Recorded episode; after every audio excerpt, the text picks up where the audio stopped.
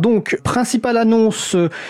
Je regarde, eh bien bon, ben, vous avez euh, le 30 janvier 2020, donc euh, à Paris, un événement autour des ONG, d'action humanitaire et logiciel libre, avec la présence notamment de Laurent Costi, euh, administrateur de l'April. Le 1er février démarre aussi à Rennes le Festival des libertés numériques qui se poursuivra jusqu'au 16 février, donc n'hésitez pas à y aller.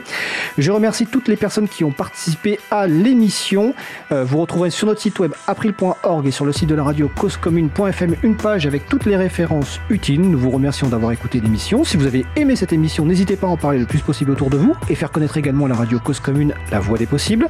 La prochaine émission aura lieu en direct mardi 4 février 2020. Nous parlerons d'éducation. Nous vous souhaitons de passer une belle fin de journée. On se retrouve en direct mardi prochain et d'ici là, portez-vous bien.